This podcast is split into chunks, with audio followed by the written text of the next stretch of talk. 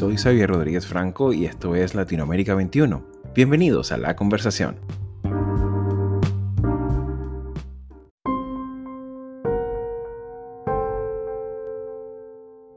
Now, Brazil has recorded over 4,000 COVID 19 deaths in 24 hours. That's its worst day since the start of the pandemic. Its death toll overall is now past 330,000. And the situation is pressing, with thousands of patients struggling to access healthcare.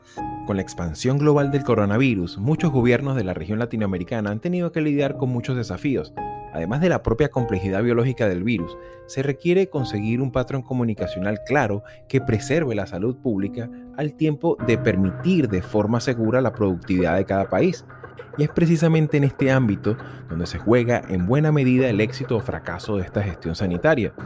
Contexto especialmente desafiante entre liderazgos populistas, adictos siempre a las medidas de corto plazo, a las soluciones de fe y a los peligrosos excesos de confianza tal como ha sido la comunicación política em Brasil e seu impacto nos efeitos da pandemia.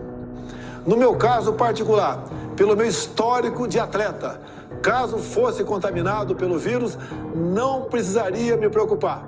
Nada sentiria ou seria, quando muito, acometido de uma gripezinha ou resfriadinho Después de más de un año de la llegada de la COVID-19 a Brasil, su presidente Jair Bolsonaro, tal como lo escuchábamos recientemente, ha desafiado en innumerables ocasiones la viralidad y mortalidad del virus, así como también con sus declaraciones y acciones ha puesto en riesgo la integridad de las instituciones federales, obstaculizando con ello el diálogo permanente necesario entre los distintos sectores de la sociedad en la promoción de soluciones oportunas. Los datos hablan por sí mismos y dan cuenta de este manejo errático de la pandemia. De hecho, de acuerdo a las cifras oficiales, Brasil es el segundo país latinoamericano con la mayor cantidad de muertos por cada 100.000 habitantes, solamente superado por el Perú. Para evaluar en profundidad este panorama, contamos con el análisis de la profesora Luciana Veiga, politóloga y presidenta además de la Asociación Brasileña de Ciencia Política. Con ella profundizaremos los mensajes institucionales, sus contradicciones y sus impactos en la gestión sanitaria, así como también cómo los resultados de este manejo errático de la comunicación pudieran erosionar eventualmente el capitán político de Jair Bolsonaro de cara al año electoral del 2022. Ciertamente hay que decir que la gestión pública en general enfrenta tensiones extraordinarias, dificultades de acceso a las vacunas, muchas incertidumbres sobre la reactivación comercial y una complejidad que pocos gobiernos deciden reconocer y comunicar abiertamente con responsabilidad a su ciudadanía, lo cual demanda de mayores niveles de coordinación, interlocución y evaluación profesional de los riesgos, más que de actos de fe, mandatos ideológicos, silencios forzados o supresión a cualquier foco de crítica. En suma, es necesario un gobierno más cognitivo y dispuesto a aprender que trata a sus ciudadanos como personas adultas y no como una agregación de feligreses con el único deber de creer irreflexivamente en el líder, tal como lamentablemente ha ocurrido en el Brasil del último año.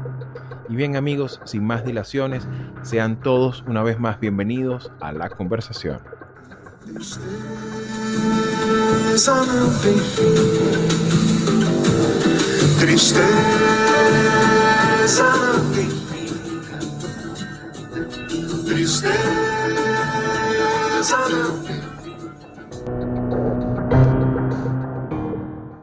Pues bien amigos, como lo comentábamos en la introducción a este programa, para este episodio contamos con la presencia de Luciana Vegas y nos acompaña hoy, eh, nos ofrecerá sus reflexiones sobre este controvertido manejo público de la pandemia en el Brasil de hoy, el Brasil de Jair Bolsonaro.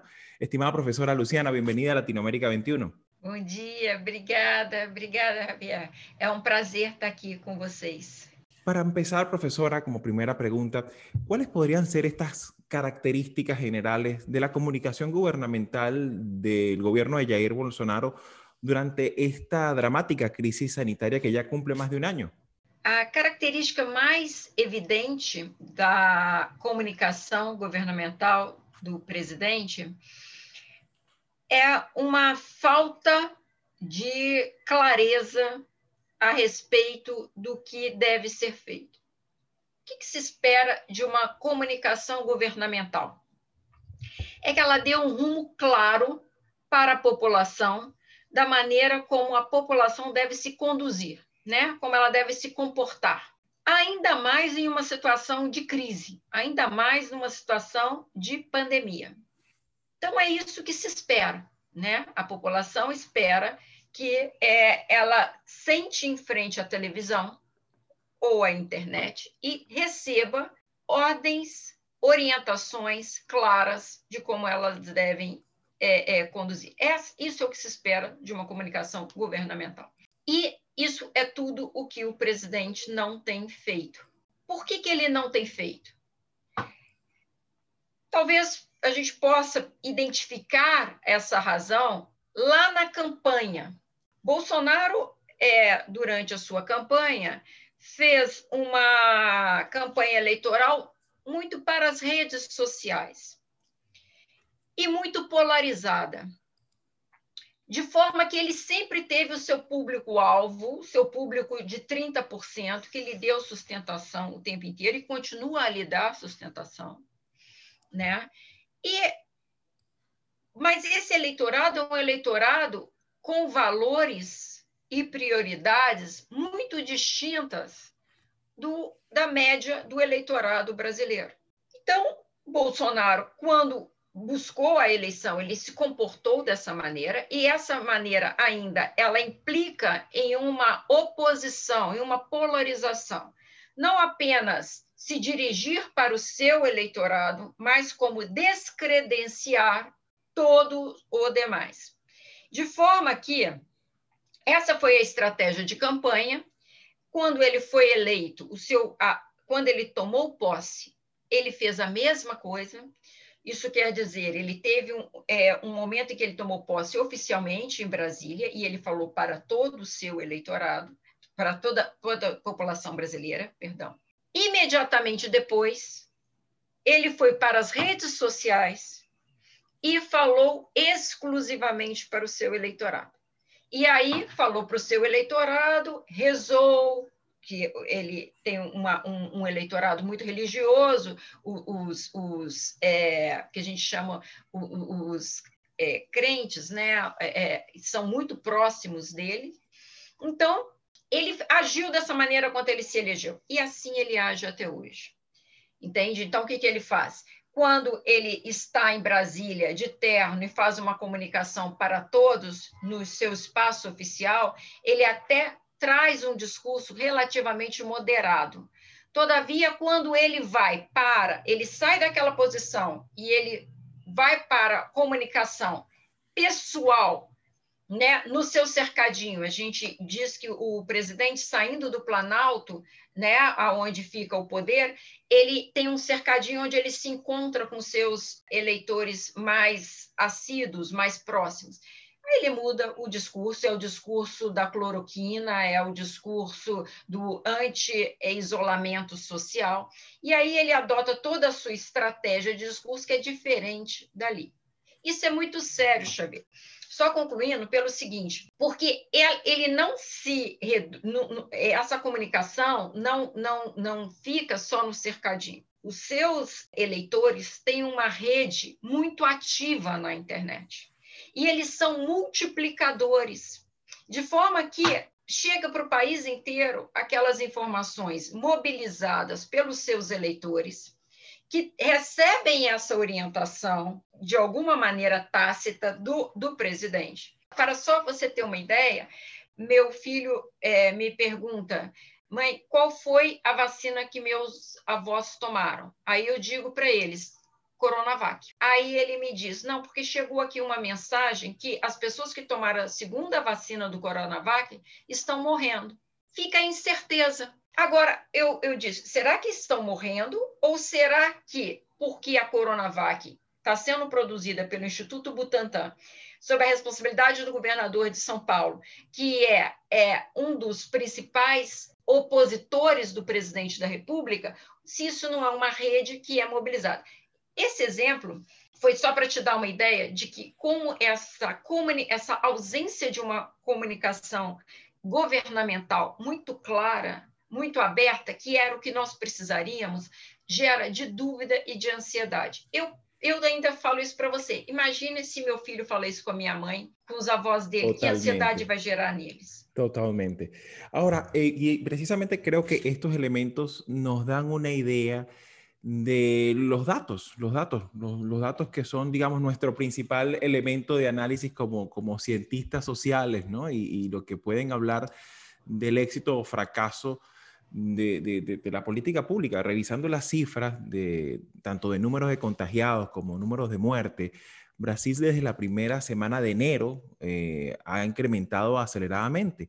Eh, aquí tengo frente de mí eh, los datos, pues, y, de verdad que particularmente desde el 10 de enero la cantidad de datos de, personas y casos nuevos se ha incrementado sostenidamente de entre 7 y 10% casi que todas las semanas, así como considerar que para la fecha es el tercer país latinoamericano después de México y Perú con más muertes eh, por cada 100.000 habitantes. Creo que estos datos hablan por sí mismos más allá del elemento ideológico, del elemento político. Sí, los datos hablan por sí, né? E a, se você Ontem, por exemplo, ontem nós tivemos 3.650 mortes num, em 24 horas. Então, foi um recorde, um número crescente. E você veja, associando com o que falávamos antes da comunicação, é uma comunicação que bate de frente, inclusive, com a comunicação e a orientação dos governadores e prefeitos, em sua maioria. Então, os eleitores não sabem se, os cidadãos não sabem se seguem o prefeito, se seguem o governador ou se seguem o presidente. E existe uma outra coisa nesse jogo político, puxa ver, porque o que está em jogo aqui é um jogo político. É como estamos falando, a politização da pandemia e a politização da vacina é uma coisa muito séria que está gerando esses números que nós estamos vendo. Porque, mesmo para os governadores e para os prefeitos, é um desafio muito grande ser a favor do isolamento social. Não só pela pressão interna né, do, do, dos comerciantes, no caso do prefeito, das indústrias, seja do que for, mas também porque Bolsonaro conta com 30% do eleitorado. E esse eleitorado é bem espalhado no país inteiro. Quando um governador chega e diz que ele vai é, aplicar medidas de isolamento social, esse governador já pode esperar cair na conta dele de rejeição 30% do eleitorado do seu estado. Então, ou seja, o governador e o prefeito têm que estar muito é, convicto do que está fazendo, né? ou seja, da certeza de que ele deve é, fazer, pregar o isolamento, porque senão ele pode pagar caro, né? E, é, pagar o caro o preço político. Então, só faz quem está com essa convicção, só o governador e o prefeito que estão com essa convicção. Agora, vem aumentando, cada dia está sendo mais difícil ser contra por causa desse número crescente. Javier, contar um, um caso para você ter uma ideia. Em, em Manaus, tá? na virada do ano, pouco antes Norte. de se descobrir no norte. No norte, na cidade de Manaus, de onde vem essa cepa que se espalhou pelo Brasil, né? E é uma das razões que se coloca para o aumento, o incremento da, das mortes é, de dezembro para cá. Pois bem, lá em, em Manaus, pouco antes é, é, de to, tomar conhecimento dessa questão da cepa, o governador, que é um governador que foi eleito junto com o movimento que levou Bolsonaro à presidência, né? Ele foi, ele é, decretou um isolamento social, medida de isolamento social. As pessoas foram às ruas pedir contra o isolamento social. O governador voltou atrás. Todavia, esse governador que volta atrás é o mesmo que poucas semanas depois começa a faltar oxigênio. No momento que ele volta atrás na medida de isolamento, já sabia que ia faltar oxigênio. É isso, porque em última instância é uma pressão econômica, uma pressão política e uma pressão, ou seja, a falta de unidade a favor de combater a vacina tem atrapalhado muito.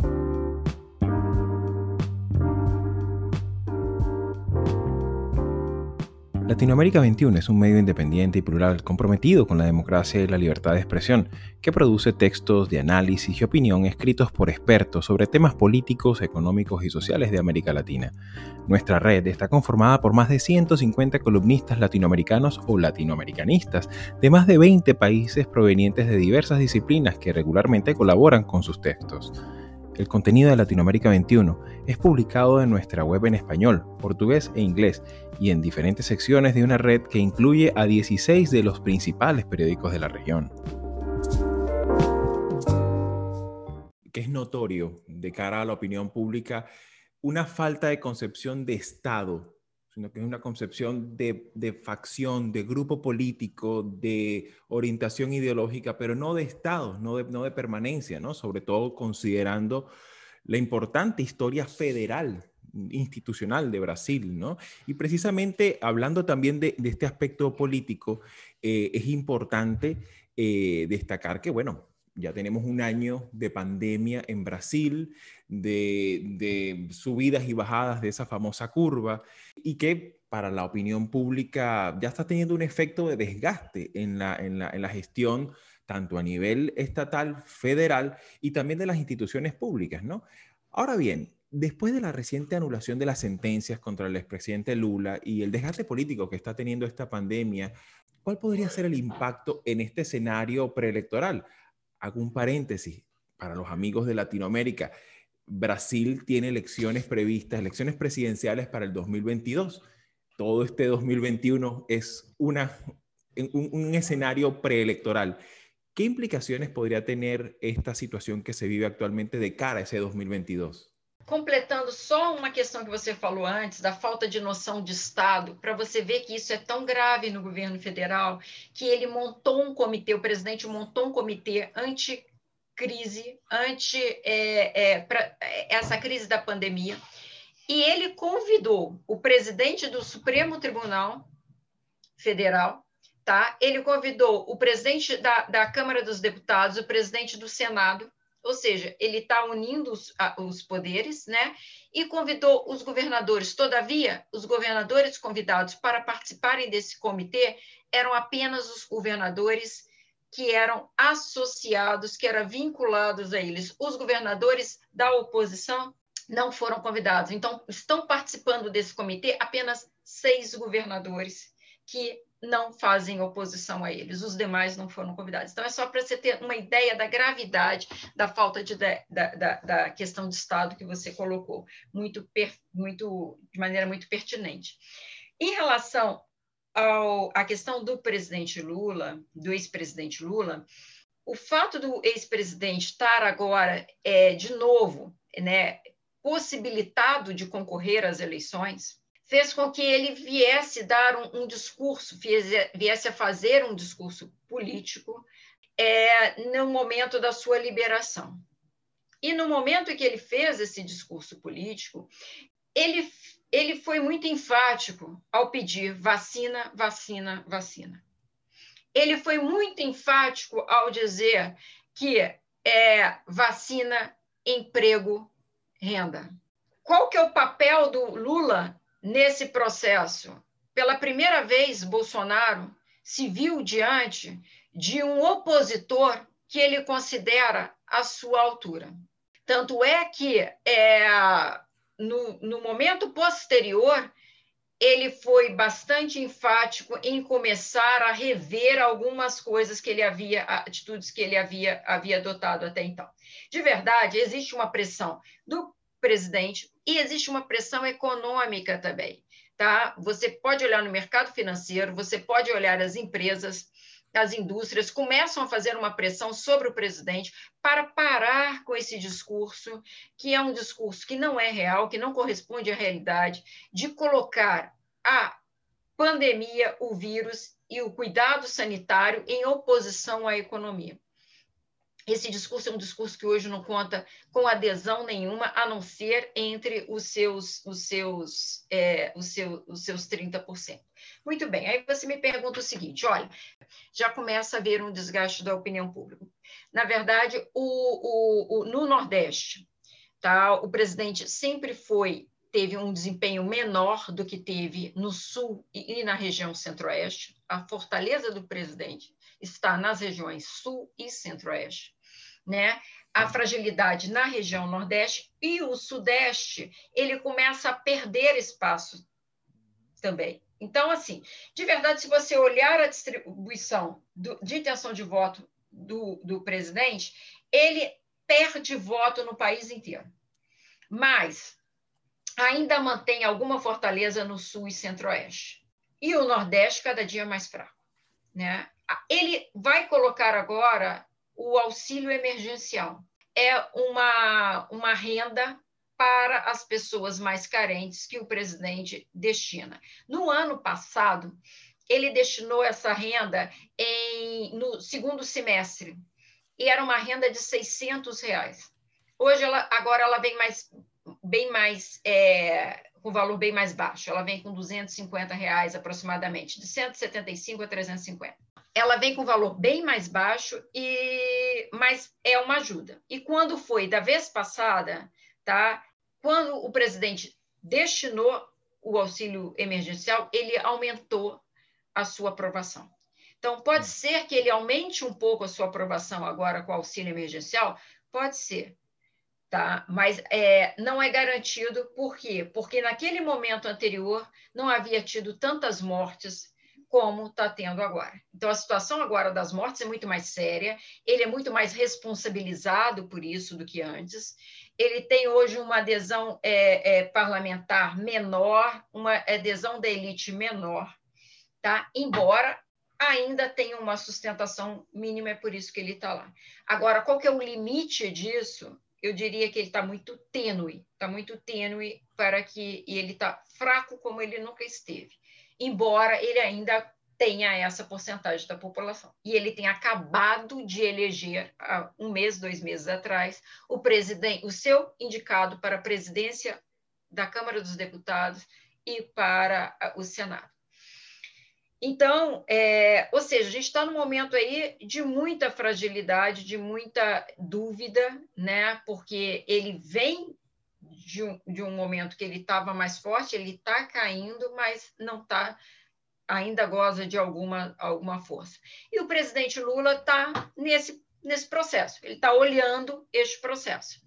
Né? Ele está querendo é, é, é, propor algo diferente, uma alternativa para o bolsonarismo e que ele teria, ele tem como potencialidade, eu digo para você que o presidente Lula tem como potencialidade resgatar uma memória afetiva tá, nos brasileiros e particularmente nos brasileiros mais pobres, tá, de um momento de muita prosperidade, que foi o momento de 2000, é, do seu primeiro mandato e o seu segundo mandato. Se a gente resgata lá de 2002 a 2006, primeiro mandato do presidente Lula, 2006, 2010, segundo mandato, ele consegue resgatar do brasileiro como ele teve é, o seu poder de compra, qualidade de vida interna aumentada.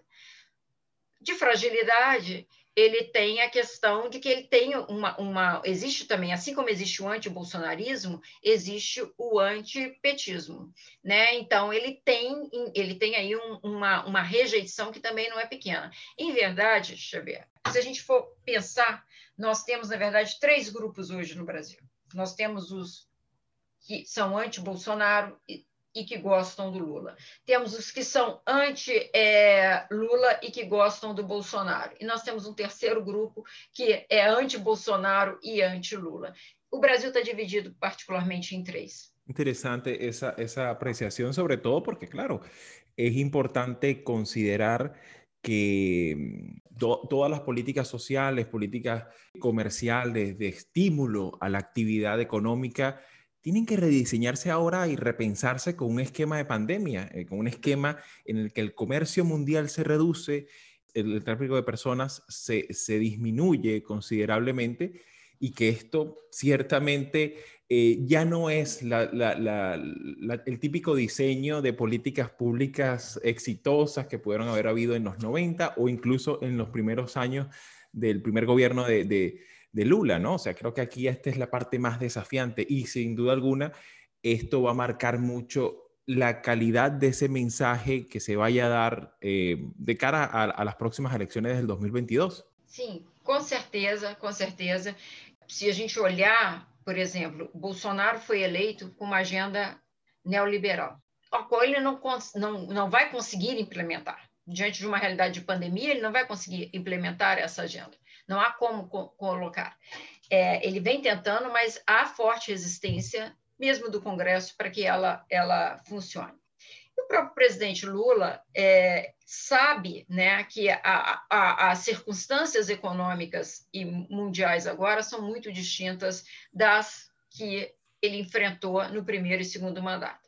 Né? Então, é, qual vai ser a agenda e a possibilidade de sucesso né, do, do, do, do, PT em repetir a capacidade de aumentar o poder de compra do brasileiro e satisfazer essa expectativa que vai ser criada na campanha é não é muito não é não é muito realizável, não é muito verdadeira, né? Então você tem aí um grande desafio. Eu tenho minhas dúvidas se o presidente Lula de fato é, será candidato esse é um cálculo que ele deve fazer em relação até ao seu próprio histórico, que ele sai com um, um histórico, caso ele consiga, né, é, na justiça, é, se livrar de todos esses processos, porque ele se livrou de um e tem outro ainda em andamento. Se ele consegue se livrar de todos esses processos, se ele consegue deixar o seu nome é, digamos assim, sem pendências na justiça e com a, a, a avaliação de dois mandatos que trazem uma memória afetiva muito positiva, eu tenho dúvidas de qual é o verdadeiro interesse do presidente em assumir o, o país de novo numa circunstância tão mais difícil do que a, a anterior. Claro. Bueno, profesora, muchísimas gracias por, por sus reflexiones, por sus apreciaciones. Eh, seguramente por la importancia que tiene Brasil para, para, para, Latinoamérica 21 y sobre todo para, para nuestra audiencia, pues con muchísima certeza eh, vamos a volvernos a, a, comunicar con usted y seguir conversando sobre estos temas tan importantes que sin duda alguna constituyen un referente para la democracia más grande de nuestra región. Así que bueno, la invitación es para la próxima. Obrigada, foi um prazer estar aqui com você. Você foi muito gentil e será uma alegria se eu tiver a oportunidade de voltar, com certeza.